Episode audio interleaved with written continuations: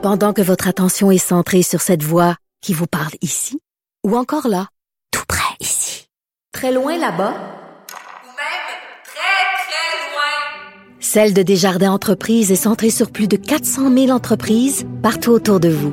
Depuis plus de 120 ans, nos équipes dédiées accompagnent les entrepreneurs d'ici à chaque étape pour qu'ils puissent rester centrés sur ce qui compte, la croissance de leur entreprise.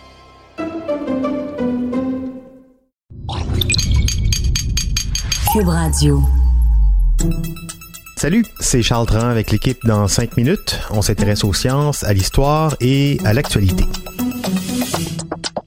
Aujourd'hui, on parle de maladies, de maladies canines. Il y a des milliers d'années, un chien est devenu une entité immortelle. Oui, oui, immortelle. Un article du magazine The Atlantic nous parlait de cette histoire du CTVT, un cancer super contagieux qui se propage d'un chien à un autre, et ce, depuis très longtemps. De quoi est-ce qu'on parle au juste? Élise Jeté nous en dit plus sur cette étrange maladie canine.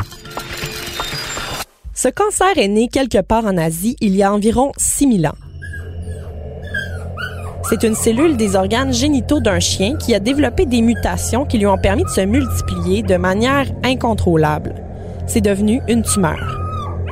Mais contrairement à presque tous les autres cancers, il a acquis au fil du temps la capacité de se transmettre d'un chien à un autre par contact sexuel. Et ce faisant, il a atteint une sorte d'immortalité. Le chien à l'origine de la cellule qui s'est transmise infiniment est mort depuis longtemps. Rest in peace, Fido.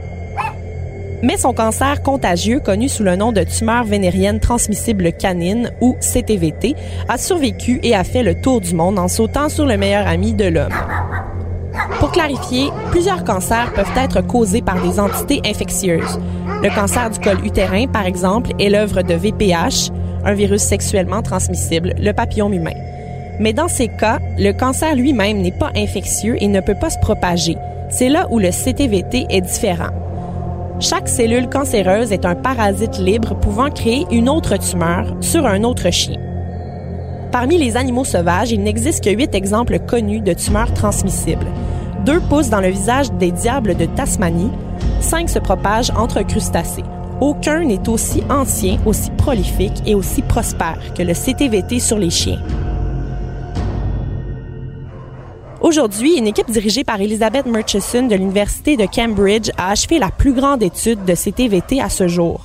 Ils ont comparé l'ADN de 546 tumeurs prélevées sur des chiens dans le monde entier. L'étude de l'équipe se lit comme une biographie épique de ce cancer inhabituel et montre à quel point l'entité qu'est le CTVT est vraiment étrange. À mesure qu'une tumeur typique se développe, elle évolue. Ça permet aux scientifiques d'identifier les mutations survenues de savoir où et quand elles sont survenues. Ils peuvent aussi déterminer comment une tumeur est née, a évolué et s'est propagée. L'équipe de Murchison l'a fait pour des échantillons prélevés sur six continents. Ils ont cartographié une métastase à l'échelle mondiale sur des milliers d'années. C'est plus juste une histoire de médecine, c'est historique et géographique. Son équipe a calculé que le CTVT est né il y a 4000 à 8500 ans, quelque part en Asie centrale, pour une raison inconnue, il y a environ 1900 ans, la tumeur s'est lentement propagée vers l'ouest, de l'Asie et jusqu'à l'Europe. Ces mouvements se sont accélérés il y a environ 500 ans quand il s'est rendu en Amérique sur les organes génitaux des chiens de colonisateurs et s'est rapidement propagé une fois arrivé. Au 18e siècle, une lignée particulière de CTVT a fait le voyage de retour à la maison. Elle a balayé l'Europe et l'Afrique. La plupart des tumeurs CTVT actuelles sont issues de cette lignée américaine. Colonisation, mondialisation et homogénéisation, l'histoire récente du CTVT est un peu comme la nôtre. Les tumeurs d'aujourd'hui sont génétiquement différentes de celles du chien fondateur. C'est un organisme à lui seul. Ce n'est plus un organisme sur un chien. Est-ce que c'est encore un cancer, se demande-t-il? Il y a de bonnes raisons de penser que la réponse est non. Bien sûr, c'est une tumeur, mais qui se comporte de façon très étrange. Par exemple, l'un des signes distinctifs du cancer est l'instabilité du génome. En gros, regarder un génome de n'importe quel cancer, c'est regarder le chaos. Par contre, le CTVT est une image de stabilité, un lac calme. Le CTVT est aujourd'hui une entité biologique unique, pas tout à fait un cancer, pas tout à fait un chien, pas tout à fait comme les autres. Les humains ont accéléré sa disparition en la traitant avec une chimiothérapie. Les exploits sont étonnants. La tumeur est facile à éliminer car contrairement à la plupart des autres cancers, il y a ici aucune résistance aux médicaments. En effet, presque tous les 546 chiens échantillonnés dans l'étude de Murchison ont été guéris, même après que leur tumeur est métastasée. Ça en fait probablement le cancer le plus guérissable au monde. Le CTVT devrait disparaître, mais certains scientifiques proposent d'essayer de préserver sa mutation, juste parce que c'est incroyable que ça existe encore. Pour la scientifique à la tête de ce projet de recherche, ce serait très triste si la tumeur disparaissait de la planète.